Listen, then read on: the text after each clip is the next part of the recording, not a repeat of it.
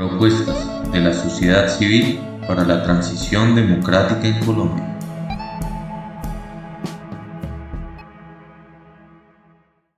Hacia un contrato social en torno a la economía campesina. La alimentación de los y las colombianas es con el campesinado o no es. Esta propuesta es elaborada por los siguientes autores. Wilson Arias Castillo, Carolina Corcho Mejía, Darío Fajardo Montaña, Luis Jorge Garay Salamanca, Absalón Machado, Héctor Mondragón, Jaime Alberto Rendón, Pedro Santana Rodríguez, José Daniel Rojas y es un aporte de la Corporación Latinoamericana Sur y el Centro de Estudios e Investigaciones Rurales CEIR de la Universidad de La Salle. Esta es una conversación entre la actriz Carolina Ramírez, recordada por papeles como Policarpa Salabarrieta, la hija del mariachi o la reina del flow, en diálogo con el académico Darío Fajardo, uno de los más destacados investigadores sobre la problemática agraria en Colombia.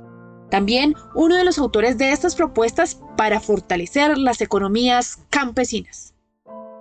Bueno, para nadie es un secreto que el país atraviesa por una gran crisis económica y social agudizada inmensamente por la pandemia del COVID-19, sumada a la ya existente crisis por la forma en cómo se nos organizó la economía. Esta crisis se ha evidenciado más crudamente por el deterioro y la vulnerabilidad del supuesto progreso de la vida en las ciudades por el hecho de acercarse a las condiciones de pobreza del campo.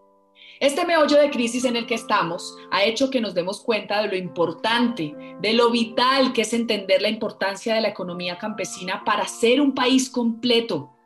¿Qué habría sido de nosotros, los consumidores urbanos, sin el suministro alimentario del campo colombiano durante el confinamiento en esos meses en que estuvimos aislados? Sin el campo no hay país. Punto. Esta situación actual llevó a repensar y muy seriamente lo que se viene haciendo para la ruralidad, o sea, para el campo. Esa deuda pendiente que tenemos con un sector tan azotado por la desigualdad, la inequidad y la violencia, porque se hace necesaria la eliminación de la distancia que ha separado al campo de las ciudades en materia de desarrollo, de oportunidades, educación, vivienda, dignidad, hay que sacar al campesino de la pobreza extrema en la que ha vivido siempre. Y debemos reconocer la importancia del campesino para la producción nacional de alimentos que, entre otras cosas, nos garantice que los más de 22 millones de colombianos, escuchen bien, 22 millones de colombianos que hoy no comen tres veces al día puedan hacerlo. De eso también se trata. Por eso, un equipo de investigadores y pensadores interesados por un mejor país para todos, y que viene camellándole a esto hace mucho tiempo, ha construido esta propuesta que pretende generar alternativas en la agenda pública y que va dirigida a todos los que nos concierne Colombia.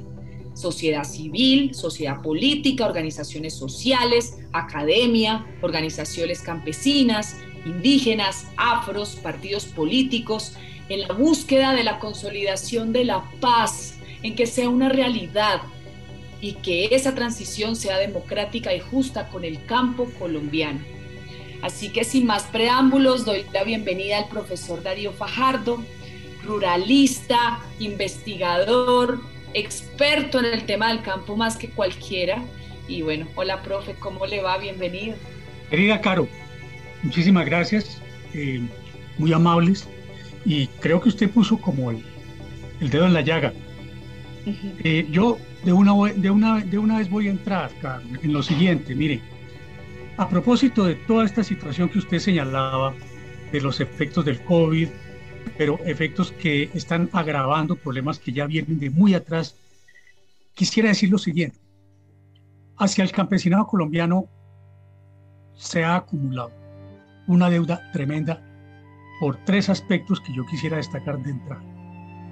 En primer lugar, los campesinos y campesinas son los que han producido el grueso del abastecimiento alimentario del país. Y le cuento esto. En el año 1989, el Departamento Nacional de Planeación y el Ministerio de Agricultura hicieron un estudio muy interesante sobre la agricultura colombiana y ahí hay un dato muy pertinente y es que en ese momento, 1989, Colombia se autoabastecía de alimentos, es decir, los alimentos de la canasta básica los producíamos nosotros y lo perdimos. Hoy estamos importando más o menos el 40% de los alimentos.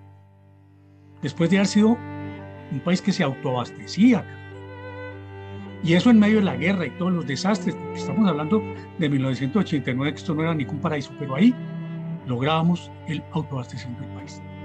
Entonces, lo primero para señalar es que hay una inequidad terrible, porque los campesinos vienen de abastecer al país en términos alimentarios. Primero.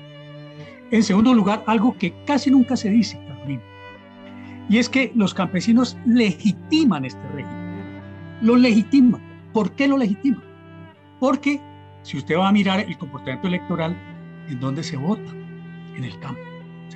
O sea que quienes hacen viables estos gobiernos terribles que tenemos son de todas maneras los campesinos, porque son los que legitiman con su voto este estado de cosas. Entonces, primero, el país les debe alimentación. En segundo, el régimen político y económico les debe legitimación. Esto que no se nos olvide. Y el tercero, más grave, ¿quiénes forman las Fuerzas Armadas? El ejército y la policía. ¿Quiénes? Campesinos. O sea que los campesinos los alimentan, legitiman el régimen y sostienen con las armas este estado de cosas. Pero el régimen es terriblemente injusto, porque no solamente los campesinos los alimentan, los legitiman y los defienden, sino que los ha convertido en el sector más abandonado de la población colombiana. Dígame si no. Es decir, legitiman, alimentan y defienden y reciben el peor trato de la sociedad. Porque lo que nosotros vemos, eso fue lo que vimos en, la, en las dos comisiones, en la comisión de campesinos y en esta comisión que está haciendo la propuesta, es que el campesinado y el mundo rural sigue, siendo una parte muy alta, una proporción muy alta de la sociedad. ¿Cierto? Nosotros creemos, esa es fantasía, de que Colombia es un país de ciudades paja. Colombia es un país de pueblos. Porque la mayor parte de las llamadas ciudades, salvo Medellín, Bogotá, Cali, Barranquilla, Cartagena, que es donde hay una proporción importante de población urbana, de resto son pueblos, Carolina, son pueblos. Entonces, primero, los explotamos, los sometemos a la guerra, los desconocemos y encima de todo, invisibilizamos lo que es el mundo rural Y sobre esas bases es que se sostiene la condición de sobrevaloración de lo urbano frente a lo rural. Entonces decimos, no, es que Colombia es un país de ciudades, pa, no somos un país de ciudades, somos un país de pueblos. Bueno, en esas circunstancias hay que ver lo siguiente. Hay una guerra de más de 60 años, Carolina. ¿Y esa guerra por qué ha sido? Para sostener ese estado de cosas. No es por otra cosa. No es para quitarle un pedazo a otro país ni para traernos el oro de Venezuela. No, no, no. Es para sostener ese estado de cosas que resulta muy rentable a quienes se benefician de ese estado de cosas. Hay unos sectores de la sociedad que se benefician que son quienes capturan el grueso de la renta, de la producción social y de la tributación del país, porque acordémonos qué es la corrupción, que hay unos señorones y señoronas que se roban la plata pública, se la roban, pero eso aquí no pasa nada, ¿por qué? Porque ese sistema de vida económico y político está soportado por lo que le digo, unos alimentos producidos por campesinos, una legitimación producida por el comportamiento electoral de los campesinos y el afianzamiento armado de ese reino. 60 años. 60 años que nos han causado todo tipo de tragedias, todo tipo de tragedias. Millones de desplazados, tal vez uno de los países con mayor número de población desplazada, y esos que desplazados, ¿quiénes eran? Campesinos. A esa gente de dónde la sacaron del campo. Por eso es que también nuestra disponibilidad alimentaria se ha ido cayendo. Porque imagínense un país que dependía de la alimentación producida por los campesinos y le sacan 8 millones de personas del campo. ¿Qué queda? El espacio para las importaciones de las que también se benefician ciertos sectores que fueron precisamente los que apoyaron todas estas políticas de la comercialización, de la importación de alimentos. Es decir, TLC, ¿qué es? Importación de alimentos y otras cosas, pero fundamentalmente alimentos. Entonces, eso se sostiene no por el viento que hace aquí, no, por una guerra de más de 60 años que ha permitido además el campesino persista en su desorganización política, ¿cierto? Porque si aquí tuviéramos un campesinado con una organización política tan potente como su participación efectiva en la alimentación y en la ruralidad del país, este, este era un país campesino, ¿sí? Sería un país, digamos, en donde el grueso, el grueso de la acción política estaría sustentado en los campesinos reivindicando sus propósitos, pero eso no es la situación. Ok. Y esto creo que me lleva a hablar de un tema muy importante, o sea, a pesar de que el país cuenta con al menos dos leyes que han propuesto una necesidad de cambio para el campo, ¿sí? O sea, dos intentos de reforma agraria, incluyendo el acuerdo de paz, además, pues sabemos que ninguna se ha ejecutado propiamente y que la causa de más de 60 años de guerra tiene un meollo importante en el conflicto por la tierra, ¿no? Que me parece importante entrar en este punto.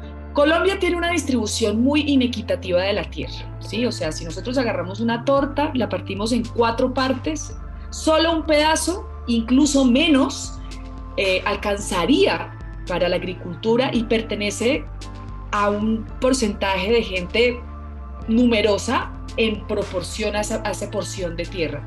Pero el resto, de, digamos, de esos tres pedazos de torta que nos quedaron, como para que la gente se vaya haciendo una imagen mental, pertenecen a muy pocas personas. Pero lo grave es que esas personas, esas pocas personas que tienen esa mayor cantidad de tierra, no siembran nada, ¿no?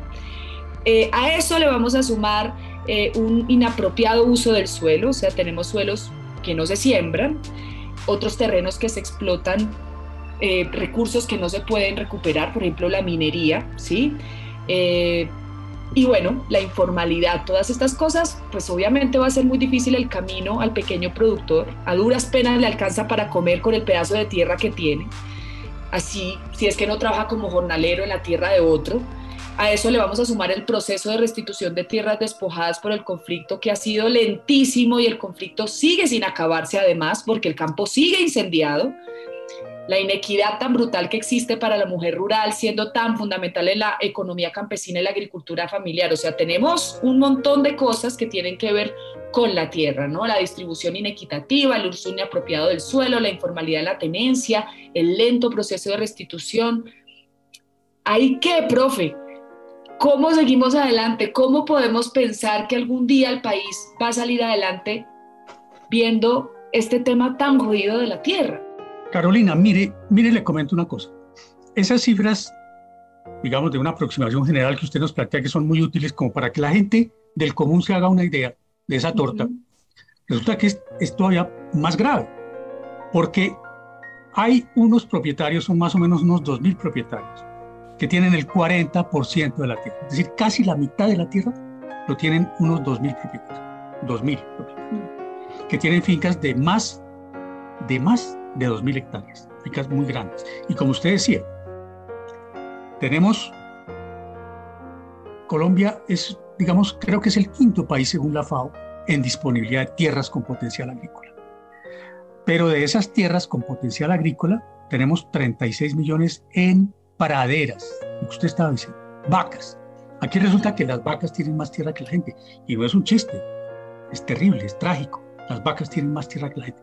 Mire, Carolina, tenemos un, un, un, hato ganadero de más o menos unos 25 millones de cabezas. ¿sí? Y esos 25 millones de cabezas están distribuidos sobre 36 millones de hectáreas, es decir, que hay más de una hectárea por cabeza de ganado. Mientras tanto, tenemos campesinos que tienen menos de 5 hectáreas y que son menos de 3 millones de hectáreas. ¿sí? Entonces vea el, el desbalance Y en esos 36 millones de hectáreas que están las vacas, lo que le digo, praderas. El resto, ese, esa partecita chiquita que usted ya mencionaba, esos tres y pico de millones, son las tierras de los campesinos.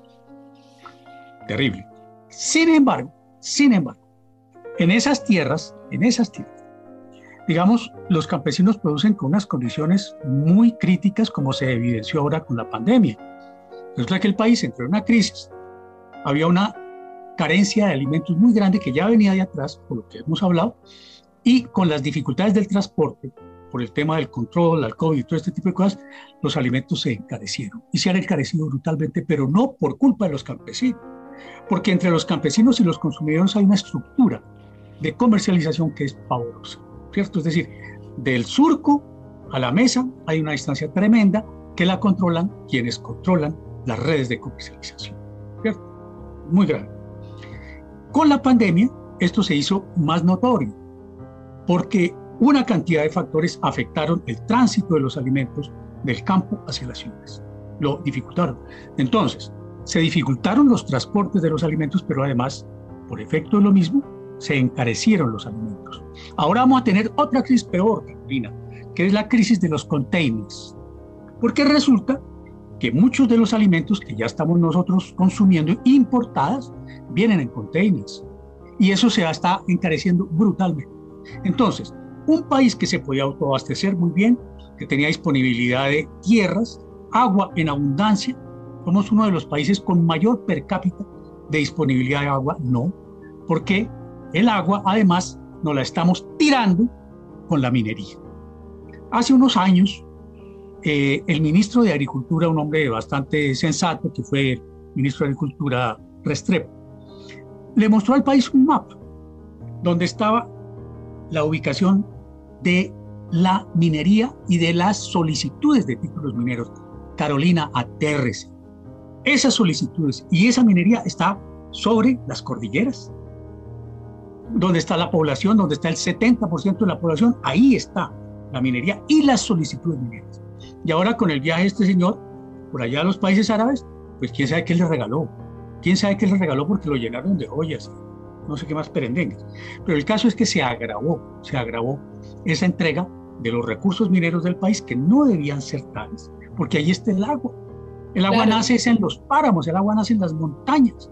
entonces, este señor entregando lo que quedaba de la minería. Entonces, ese mapa que mostró Juan Camilo Restrepo se hace más dramático en este momento porque estamos entregando los espacios donde se genera la captación de aguas a la minería. ¿sí? Y nadie come oro. Y además ya vimos el ejemplo de la comunidad guajira, ¿no? O sea, a, las comunidades guajiras indígenas les robaron el río. y las consecuencias de desnutrición tan bárbaras que tienen es porque les robaron el río. O sea, es así. Eh, no sé qué nos va a quedar de país si, si, si, ya nos si empezamos a regalarles el agua. Además que nada de esos recursos quedan para el país. No, no, no. Exacto, exacto, Carolina. Entonces, bueno, esa es la situación. Tenemos las cifras, tenemos tenemos una creciente conciencia en el país, porque usted recuerda posiblemente el caso de Santurbán, cómo se movió la gente. La gente se ha movido por sus páramos. Bueno, entonces el país comienza a moverse, comienza a reaccionar. ¿Sí? Tratando de salir de la guerra, comienza el país a pensar en el país, porque ya el problema no es únicamente defenderse, porque bueno, hay mal que bien, mal que bien, a pesar de todo lo que está pasando, pero la gente comienza a decir, bueno, estamos en proceso de paz, pero esa paz, ¿para qué nos sirve? Primero que todo, el espacio, tener, tener un espacio de vida, pero tener un espacio para producir, para asegurar la existencia de las comunidades. Pero entonces ahí viene el tema de la tierra. Bueno, ¿qué tierra vamos a tener? Cuando se está expandiendo la gran propiedad. Entonces ahí viene un tema de que el país tiene que parar, parar la expansión del En ese sentido yo le digo una cosa, el país tiene un aliado, de todas maneras, que es el DANE, porque el DANE produjo el documento más explosivo y más subversivo que hay en este país, que son los resultados del censo agropecuario. El censo agropecuario no tiene fórmulas mágicas, no, ahí están los datos para que los apropie todo el mundo, en las escuelas, en los colegios, en las familias. Todo el mundo se puede apropiar de lo elemental y de lo fundamental del censo agropecuario, que por eso digo yo, es el documento más subversivo que tiene el país, porque nos muestra la inequidad. Nos muestra, por ejemplo, un detalle, Carolina, el 47% de la población rural está sufriendo de prevalencia de pobreza. Es decir, el 47, casi la mitad de la población rural colombiana está en condiciones de pobreza. El país no se puede aguantar eso. Entonces tenemos que comenzar a movernos. Es decir, esos son temas de educación. Por eso la importancia de este tipo de acciones, de este tipo de programas, porque son para educar, no son para científicos por allá de las ultra universidades. No, no, no, no, no, es para la gente común y corriente que comience a decir, bueno, mire, mi comida, ¿dónde se produce? ¿Por qué es tan cara? ¿por qué no me llega? Y comenzar a pelear, porque no se trata simplemente, que es lo que yo le digo a mis estudiantes, no se trata solamente de tener datos y de conocer y tener un poco de libros así como los que tengo aquí. No, se trata de que esa información es para transformar el país. Esa información es para transformar el país. Sí, porque además nos llama mucho la atención que todavía hay gente que no se ha enterado realmente de lo que pasa en el país, que no se ha enterado que la ruralidad en Colombia y que finalmente el conflicto del campo es lo que nos ha mantenido en esta guerra que pues no va a acabar nunca hasta que no eh, equiparemos la balanza y de alguna manera le devolvamos la dignidad, le devolvamos equidad, le devolvamos al campo algo que simplemente le fue negado porque como siempre nos quedó lejos en nuestra percepción de, urbanidad. Entonces, creo que ha sido muy interesante también ver en los últimos años, por ejemplo, cuando empezamos a protestar y la gente empezó a salir a las calles, cómo empezamos a encontrarnos y a mirarnos a la cara con el campesino, con el indígena, con el afro, con las comunidades, porque digamos que eso era algo que antes no pasaba en el país. Yo me acuerdo cuando era chica, pues mis papás no sé si alguna vez en su vida alcanzaron a ir a una protesta y creo que de las cosas más maravillosas de las que yo tengo, pues recuerdo, es esa experiencia de poder encontrarme directamente con las distintas marchas que, que que ha habido en el país y ahí es cuando realmente muchos nos hemos enterado de que sí, el campesino era pobre, pero nunca nos imaginamos que tanto, la verdad. Eh, entonces sí es muy importante como precisamente eh, dejar de hablar del campo como algo aislado, ¿no? Algo que nos queda lejos a las ciudades, como si lo rural y lo urbano no, no coincidieran, no se encontraran, como si no perteneciéramos a un mismo territorio, un mismo país. Y según esta propuesta, o sea, esta brecha, esta, esta distancia que históricamente los ha diferenciado, solamente se va a cortar, a cortar cuando los ciudadanos urbanos y el resto y el Estado sobre todo empiecen a ver la importancia de las contribuciones que el campo le da al desarrollo del país. O sea, yo creo que lo fundamental y el, punto número uno es la construcción de paz. Esa paz tan anhelada por la mayoría de los colombianos, porque no todos, yo lastimosamente hay unos pocos que todavía no quieren que Colombia esté en paz, porque pues seguimos, seguimos hablando de, esta historia patria, llevamos muchos años hablando de esto, y no va a haber paz, no van a parar las masacres, los desplazamientos, la violencia, hasta que no encontremos justicia social para el campo. El campo nos trae sostenibilidad ambiental, el campo nos trae seguridad alimentaria, que todos podamos comer la papita y que sea la que se produzca acá, en nuestro territorio, porque tenemos tierras para hacerlo. Y el control de los territorios haciendo producir la tierra, conservando nuestros recursos naturales, o sea, que este país no termine siendo tierra infértil, que aprovechemos todos los recursos que tiene siendo sustentable porque tenemos cómo hacerlo. O sea, es muy triste que precisamente esa brecha que nos ha separado, porque además no tendría por qué, porque somos un solo país, eh, es, tienen puntos tan fundamentales para que todo nuestro conflicto de alguna manera se empiece a resolver. Profe, por ejemplo, ¿qué, ¿qué podemos hacer o, o, esta propuesta, qué tiene específicamente para equilibrar precisamente esa balanza con el campo?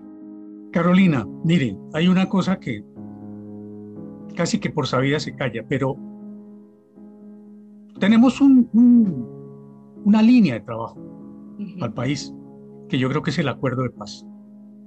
El acuerdo de paz, pues, ha desatado tantas iras, pero también tanta esperanza en gente. Tiene un primer punto que es ese, precisamente, y ahí se habla no solo de la tierra, la tierra es muy importante, pero la tierra no se come.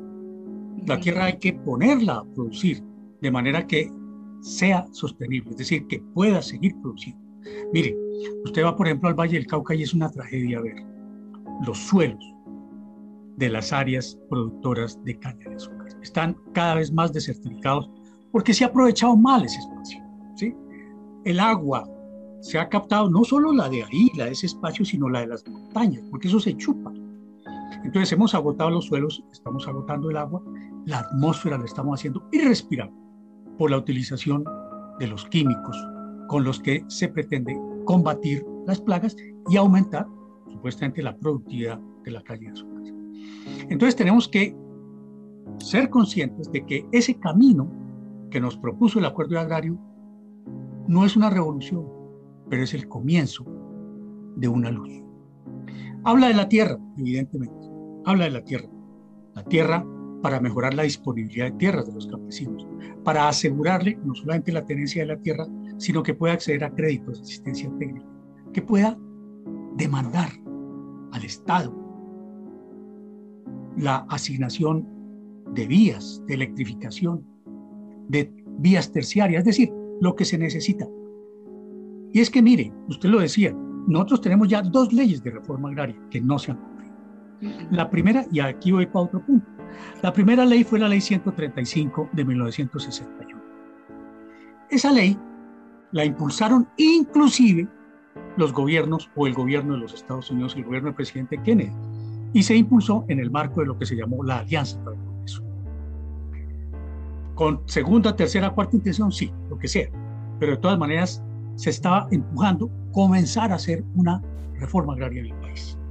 Sin embargo, las élites de este país dijeron no, qué pena, pero no vamos a hacer reforma agraria. Los campesinos que no tienen tierra, que ya fueron desalojados por, por la violencia, porque esto fue en el año 61, se van a colonizar, se van al quinto infierno a colonizar. Eso no es ninguna maravilla. Irse uno por allá, al Bichada, irse uno por allá al, al, sur del Pacífico, irse uno por allá al, al Caquetá, habiendo tierras con disponibilidad de infraestructura, mal que bien, con mercados cercanos. No, el campesino había que sacarlo de ahí. Y lo sacaron. Y lo sacaron, y ese fue el sentido de lo que se llamó el Pacto de Chico, 1972. Entonces dijeron, no, aquí no vamos a hacer reforma agraria, campesinos sin tierra se van a colonizar. ¿Y qué pasó, Carolina? 1972, Estados Unidos estaba en la guerra de Vietnam. Y la guerra de Vietnam generó dos cosas. En primer lugar, los jóvenes norteamericanos se opusieron a la guerra de Vietnam, porque ellos no querían volver mutilados si es que volvían a Estados Unidos. Entonces hubo un movimiento por la paz en Estados Unidos. Y los sectores que defendían la industria de guerra en Estados Unidos dijeron, a estos hay que darles. Y entonces mataron, judicializaron a quienes estaban promoviendo el proceso de paz en los Estados Unidos. Y la otra forma que fue todavía peor fue que se difundió el consumo de drogas, de los psicotrópicos. El gobierno norteamericano asignó una cantidad de recursos a universidades como McGill, por ejemplo, para que investigara sobre los psicotrópicos como un factor de disuasión de la conciencia. Y se comenzaron a producir psicotrópicos de origen eh, químico, de síntesis, pero también se comenzaron a buscar los psicoactivos de origen natural. Y ahí estaba nuestra patria, porque nosotros teníamos tierras baratas, que fueron las tierras de la colonización, y mano de obra barata, que era la de los colonos, que iban a, iban a producir esos cultivos. Y para sacar los cultivos de allá, los productos de esos cultivos hacia acá, ¿qué había? Pilotos de guerra norteamericanos. Usted vio, Carolina, una película formidable que se llama Pájaros de Verano. Sí, la vimos. Ah, sí, sí, sí. Ahí están los pilotos, que eran los pilotos de Vietnam que estaban quedando libres para venir a transportar en las avionetas la droga del Guaviare, del Meta, del Putumayo, a donde se necesitaba que se consumiera. Claro, el auge de la marimba es esa. Claro, claro. Y después la cocaína. Entonces se estableció el puente entre un país en condiciones de miseria terribles, porque esas son nuestras zonas productoras, esas no, zonas, no son zonas como el Valle del Cauca, no son zonas pues como, como, como el Bajo Cauca, etcétera, no, no, son zonas deprimidas, pobres, de un, de un desequilibrio terrible con las zonas ricas Pero hay que mantenerlas así. Y se mantienen así, porque así es que somos competitivos. Y eso es lo terrible. Somos competitivos porque tenemos una pobreza que es en donde se produce la droga. Pero ahí no quedan los resultados de la droga. Los resultados de la, de la droga se van para allá y se van para acá a reciclarse en el sector financiero porque allí es donde se reciclan los recursos del narcotráfico. Allí. Eso no es por allá en las barreras, no, es ahí. Es ahí, en el sector financiero, donde se recicla. Bueno, y por eso nos mantenemos así. Y peor aún, Carolina, le digo esto. ¿Usted sabe para qué sirven las fumigaciones? Las fumigaciones sirven para que no se expanda la producción de la coca, porque si se expande la producción de la coca, los precios se caen. Un control de mercado. Señora. Es un control de mercado, básicamente. un control de plagas. Para eso es que sirven las avionetas, para eso es que sirven las fumigaciones. Llevamos más de 20 años fumigando y se acabó la coca. No, se mantiene en el lugar que le da los precios más rentables, haciendo de Colombia el país más competitivo para la producción de la droga. Estamos produciendo el 90% de la cocaína que se consume en los Estados Unidos. ¿Por qué? Porque somos competitivos. Bueno, entonces ese, ese, es un, ese es un drama. Pero al mismo tiempo, ¿qué pasa? Que buena parte de la plata que viene de la comercialización de la cocaína se invierte en qué? En tierras. Y como decíamos, en tierras que no están siendo aprovechadas en términos de producción agrícola. Y eso es lo subversivo del censo. El censo nos muestra que la gran propiedad crece, pero para mantener vacas. Y los campesinos, el pequeño campesino, está arrinconado, arrinconado. Ahí está la pobreza rural, ahí está esa pobreza rural. Y entonces, además de que está produciendo lo poco que seguimos produciendo para la alimentación del país, está afectando los ecosistemas más frágiles, porque el campesino es como la punta de lanza que empuja el latifundio contra las áreas más frágiles de nuestra geografía. Es decir, el campesino lo convierte en la punta de lanza del latifundio para expandir la gran propiedad, pero a costa del campesino y a costa de los ecosistemas más frágiles, más vulnerables. La lucha, la lucha del campesino por sobrevivir la tiene que desarrollar presente en esos espacios tan frágiles que el latifundio le ha permitido tener, que sobreviva en esos bordes de la frontera Entonces, eh, eh, es, muy, es muy trágico, Carolina, es muy trágico porque además un país con potencial inmenso de producir sus alimentos está destruyendo esa capacidad. Claro, y, precisamente, y precisamente es este flagelo que ha azotado el país por tantos años, o sea, afectando incluso la propia identidad de Colombia, ¿no? No puede ser que nos conozcan afuera como el país, el gran productor de cocaína, mafia, guerra, cuando somos mucho más que eso. Y encontró el lugar perfecto para desarrollarse, que es la pobreza. Y la pobreza se instaló en el campo desde siempre, ¿sí? No vamos a cambiar este panorama hasta que las condiciones de vida en materia de dignidad, de desarrollo, de justicia, de la participación social y política de lo rural y lo del campesino se equilibre, ¿no? Es una, es una deuda pendiente, volvemos otra vez como al tema de esa deuda pendiente con quienes han estado en el ojo del huracán del conflicto colombiano desde siempre, ¿sí? Según esa realidad, profe, o sea, ¿ustedes cómo proponen el proceso, por ejemplo, la restitución de, de cultivos ilícitos? O sea, precisamente sabemos cómo llegaron ahí, cómo se articula el, el, narcotráfico con el campo, pero entendiendo, digamos, todo este contexto y todo este panorama que la verdad no da muchas luces, ¿qué luces hay? ¿Qué luces existen para que saquemos al campo precisamente de este flagelo tan duro que de la guerra, pero también de la guerra del narcotráfico? Por el narcotráfico, ¿no? Primero, yo creo que tiene que ver con la pobreza, con la desigualdad y el narcotráfico siempre se ha nutrido de eso precisamente para existir. Sí, Carolina, sí, mire, por eso yo vuelvo al tema del acuerdo de paz, porque además del primer punto que está referido a la reforma rural integral, tenemos otro punto que es el punto cuarto de la sustitución de cultivos. Pero la sustitución de cultivos no es simplemente cambiar coca por yuca o coca por papayas, no, las condiciones de desarrollo, ¿sí?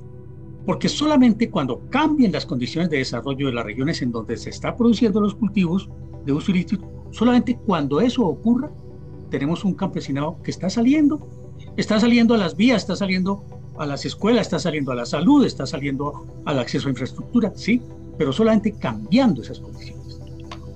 Porque no se trata de que en esas regiones cambiemos un cultivo por otro, porque va a dar lo mismo. Sin vías eso es exactamente igual, sin electrificación es exactamente igual. Cambiar coca por, papayas, por Dios. Hay que cambiar son las condiciones de base en las que está la gente. Es lo que algunos han llamado el desarrollo desigual. ¿Por qué esos campesinos? ¿Por qué esos campesinos que están en el Putumayo, en el Catatumbo, en algunas regiones del Bajo Cauca? ¿Por qué ellos siguen produciendo eso? Porque no tienen las condiciones para elevar su calidad de vida y para generar otro tipo de producción que además implique la transformación de la producción, ¿cierto? Porque solamente así, digamos, equiparando las condiciones de vida, de desarrollo de las regiones más avanzadas con las que hoy están produciendo cocaína, vamos nosotros a cortar esa dependencia de la producción de los cultivos de uso ilícito. Solamente cambiando las condiciones de desarrollo de. No cambiando un cultivo por otro, no, cambiando las condiciones de desarrollo de las regiones que hoy están produciendo los cultivos, cambiando las condiciones de desarrollo, porque si no, no hay ningún cambio. No hay ningún cambio. Es decir, el campesino del Catatumbo, el campesino por allá de, de, de, las regiones del, del, Putumayo, no va a salir de esas condiciones de depresión si no cambian calidad de vida, su disponibilidad de acceso a infraestructuras, su disponibilidad de acceso a los servicios. Solamente cambiando eso, vamos a cambiar el tipo de economía que hoy existe en esas regiones por otro tipo de... ¿Por qué no son como Palmira? ¿Por qué no son como los municipios de desarrollo? Porque se les mantiene así, porque así es que están obligados a producir esos Uf, o sea, tenemos, un camino, tenemos un camino largo, pero yo creo que hay un camino, hay un camino y precisamente, bueno, de esto se trata también, ¿no? Creo que eh, precisamente estas propuestas que se hacen para, para acercar al país a, sus semejantes, porque creo que hemos sido un país que no, no, no nos hemos reconocido en los otros, ¿no? Eh, yo, yo siento que nosotros como consumidores rurales, eh, urbanos, siempre hemos visto el campo lejos. Eh, y hemos venido acercándonos los últimos años precisamente porque nos estamos movilizando. Creo que sí hay una necesidad de cambio, creo que eh, sí el, país ahora más que nunca, porque también de alguna manera yo digo que el COVID peló el cobre como de todo, ¿no? Eh, el, el sentir que las ciudades, que es donde supuestamente existe el desarrollo, donde supuestamente existe pues mejores posibilidades de vida, entre comillas, ¿no? Eh, ya ha llegado a unos niveles de pobreza tales que además lo paradójico de todo es que el campo podría, podríamos sacar de la pobreza a todos los colombianos con lo mismo que se produce acá. Eh, y hasta que no entendamos eso y hasta que no entendamos que esto va más allá de simplemente, eh, listo, que que, el, campo produzca. Bueno, pero es que ese campo, hay un montón de gente que, vive de ese campo y hemos olvidado que creemos que la tierra, la tierra es muy importante, pero quien la cultiva es, muy importante ahí, el, tejido social, lo humano. Yo ahora que eh, esto no sé si va a quedar en el podcast, lo voy a contar así como... Eh, pero lo que ha pasado y lo que ha agudizado mucho el tema del COVID es la falta de gente, ¿no? Uno, yo ahorita estoy como en temas de viajes y cosas y, no he podido hablar con personas porque todo se automatizó. Entonces hay una falencia de gente general impresionante eh, y, eso ha cortado de alguna manera eh, la posibilidad de poder acceder al, ser humano como tal. Las protestas nos han acercado a los sectores. A mí en, especial, me acuerdo la primera marcha a la que fui, que estuve aquí en Bogotá, que fue cuando quisieron eh, la ley 30, ¿te acordás? La ley 30 de... Eh, eso fue una gran, gran marcha hermosísima que hubo en la Plaza de Bolívar, sí, con papabombas, SMAT y todo lo demás, pero fue hermoso poder ver cómo la gente empezó a, a, pararle bolas a estos muchachos, a los estudiantes, que muchos no son tan muchachos, pero pues esto empezó a generar un movimiento que después vino la, de los campesinos, la de los indígenas y poco a poco yo creo que hemos venido acercándonos directamente a eso que nos quedaba tan lejos. Eh, pues, profe, mire, yo ah, creo que hay muchos temas de los que queríamos hablar. Caro, yo creo que Caro ya puede aparecer por ahí. Eh, hablamos de estos tres temas principales, que principales no, de tres primeros temas, porque aquí principal es todo, porque con el campo eso, eso es todo lo que hay que abarcar. Em, hablamos de cultivos ilícitos, hablamos de la tenencia de la tierra, eh, hablamos de, bueno, de la importancia de reconocer la ruralidad y de la importancia del aporte que ellos hacen a la sociedad y sobre todo a la construcción de país, ¿no? O sea, creo que tenemos que empezar a hablar, si vamos a hablar de Colombia, tenemos que hablar de Colombia como un todo, no como un sector eh, que, es prima por encima del otro. Colombia es un todo, Colombia es una suma de, un montón de ciudadanos, unos viven en las ciudades, pero otros también, aunque vivan en el campo, también hacen parte de, lo que conforma un Estado. Y, es muy importante que nos acerquemos precisamente a que no somos unos u otros, somos todos. Y todos tenemos que salir de este meollo algún día, ¿no? Y empieza por el reconocimiento. Sí, Caro, mire, se me vino a la mente una, una cosa que salió en una frase del Informe Nacional de Desarrollo Humano que lo estuvo coordinando presidente Absalón Machado. Decía, el bienestar de la gente de la ciudad depende del bienestar de la gente del campo. Piensen eso. Es decir, nosotros estamos asustados que la inseguridad y que la vaina. ¿Por qué? Porque es que el campo cada vez está más descompuesto y lo que pasa en el campo de una u otra manera viene aquí a la ciudad. Entonces, eso hay que tenerlo en cuenta porque somos un solo país, somos una sociedad. Unos vivimos en el campo, otros en la, ciudad, pero estamos articulados. Primera cosa. En segundo lugar, a propósito de la movilización y de los sectores, entre comillas, nuevos, los jóvenes. Los jóvenes jóvenes están saliendo de, un, de un apoliticismo que hubo durante mucho tiempo. Están saliendo. Y hay otro sector que se desconoce, pero que es fundamental, la mujer. La ese tema, ese tema. La mujer en la política, mi hijita, es definitiva. Es definitiva. Mire, yo, yo me fijo mucho en, en, este tema de los desplazados. Y usted se pone a mirar, por ejemplo, en el caso del Valle del Cauca, hay una cantidad de gente que ha salido de las zonas rurales, expulsados por la guerra, por el desplazamiento. Salen, se desperdigan, vienen a la ciudad y ¿quién mantiene la familia? La mujer.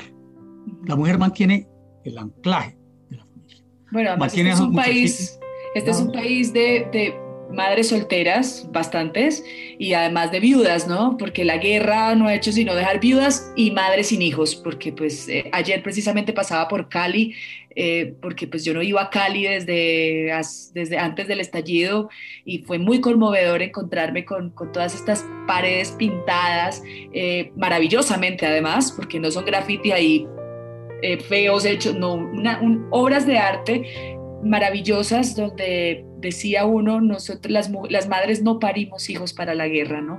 Y creo que es hora de que las madres colombianas dejen de parir hijos para la guerra. Entonces sí, precisamente, además con respecto al tema de la mujer, profe, en el campo, por ejemplo, el papel de la mujer que es tan fundamental dentro además de las economías familiares, eh, ¿cuál es el papel de la mujer? Porque dentro del campo también se vive un machismo fuerte, arraigado, eh, porque no va solamente en que listo, vamos a hacer pedagogía por las ciudades, sino que también hay una pedagogía de fondo incluso en el mismo campo, ¿no? Porque el campo tiene unas maneras y unas formas de vivir, pero que también atentan contra los derechos de la mujer, de la equidad, de género, etcétera, etcétera. Eh, con respecto a ese tema, por ejemplo, usted que ha investigado tanto, ¿qué nos puede decir? Pues, Carolina, mire, eh, eh, hay, hay una conciencia de eso. Decía hace mucho rato, mire, hay una señora antropóloga, una mujer extraordinaria, que ya murió, que se llamaba Virginia Gutiérrez de Pineda.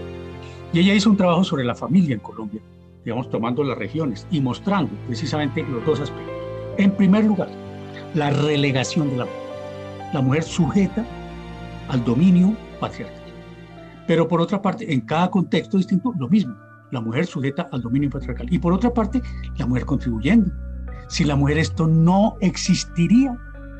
Y desde las comunidades originales, los pueblos indígenas, todo eso, hasta acá la mujer campesina, pues ellas de una u otra manera responden por la reproducción de la familia.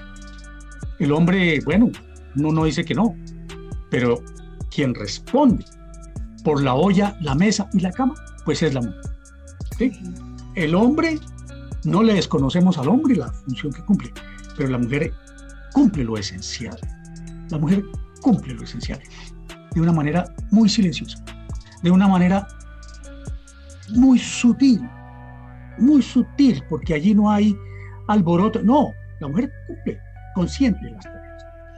Alimentar las gallinas para el sacocho, mantener la huerta para la comida, mantener la huerta para los, los remedios caseros. Es decir, toda esa serie de conocimientos humildes pero estratégicos están en manos de quién? La mujer y la mujer campesina. Ahora, la guerra también ha victimizado. Es decir, ese, ese hecho de la guerra pasando por encima de los y las campesinos apenas estamos comenzando a conocer eso, ¿cierto? Es decir, cuando miramos ese universo de los desplazados, ¿a quiénes ven? A las víctimas, a las víctimas, hombres y mujeres.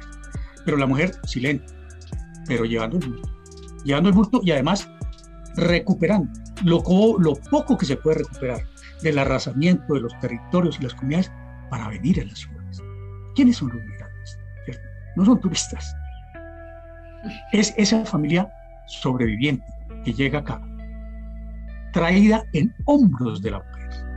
Y eso sí, no es una cosa para discutir, eso está ahí, es evidente. Y la mujer también ha tenido que participar en la guerra porque le ha tocado. Entonces, mire, la, la reconstrucción, Carolina, de este país pasa por muchos, por muchos senderos, pero uno que es muy importante es el reconocimiento de la mujer, pero no solo para darle medallas, no, cuál es el papel de la mujer en esta sociedad que estamos reconstruyendo.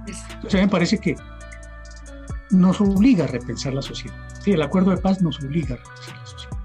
Sí, sí, creo que los que tuvimos la oportunidad de leerlos, bueno, todos tuvimos la oportunidad de leerlos, muchos no, no, se, la, no se la dieron.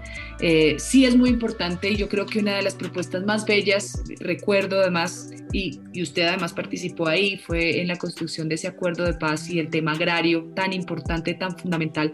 Colombia siempre va a ser un país cojo que no le arreglemos esa pata a la mesa, Colombia no va a ser un país sustentable, un país estable, un país en paz. Eh, Colombia es un país que podría ser potencia, todos lo sabemos, todos lo reconocemos cuando nos ponemos la camiseta amarilla y sentimos orgullo. Creo que va mucho más allá de eso. Va en reconocer que este país le falta una pata y esa pata es el campo.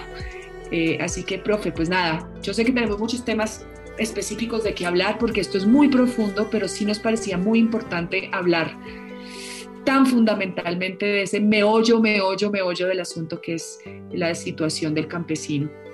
Esperemos que pues con, con esta propuesta que de verdad creo que es absolutamente viable y necesaria como la reforma estructural que nos garantice pues la seguridad alimentaria a todos los colombianos y las colombianas, basado en una economía sostenible y sustentable. ¿sí? Por eso el título de la propuesta, hacia un contrato social en torno a la economía campesina. La alimentación de los y las colombianas es con los campesinos o no es.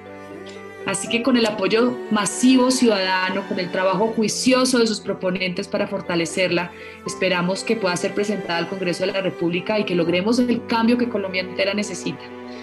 Profe, muchísimas gracias. Usted es un teso, lleva esto camellándole mucho tiempo sin personas como usted, de verdad. No sé cómo vamos a poder hacer, pero gracias, gracias, sobre todo porque pues usted lleva muchos años pendiente de, del gran meollo de este asunto y sobre todo pues nada, agradecerle y que siga esparciendo ese conocimiento y que estas propuestas de verdad calen, calen en, esta, en este próximo gobierno que ojalá nos dé un poco de esperanza y de luz a este país que tiene tanto para darnos a todos. Gracias, profe. Así es, Caro, muchas gracias. Con mujeres como usted, vamos para adelante. Ah, bueno, no, profe, usted por favor, no deje existir. Chao. Vamos, Caro. Bueno, muchas gracias. Muchas gracias. Muchísimas gracias. Esta serie se puede realizar por la iniciativa de la Corporación Latinoamericana Sur con el apoyo del Centro Internacional Olof Palme de Suecia. Conduce Carolina Ramírez, preproducción Yomar Boorques, postproducción Alejandra Bernal.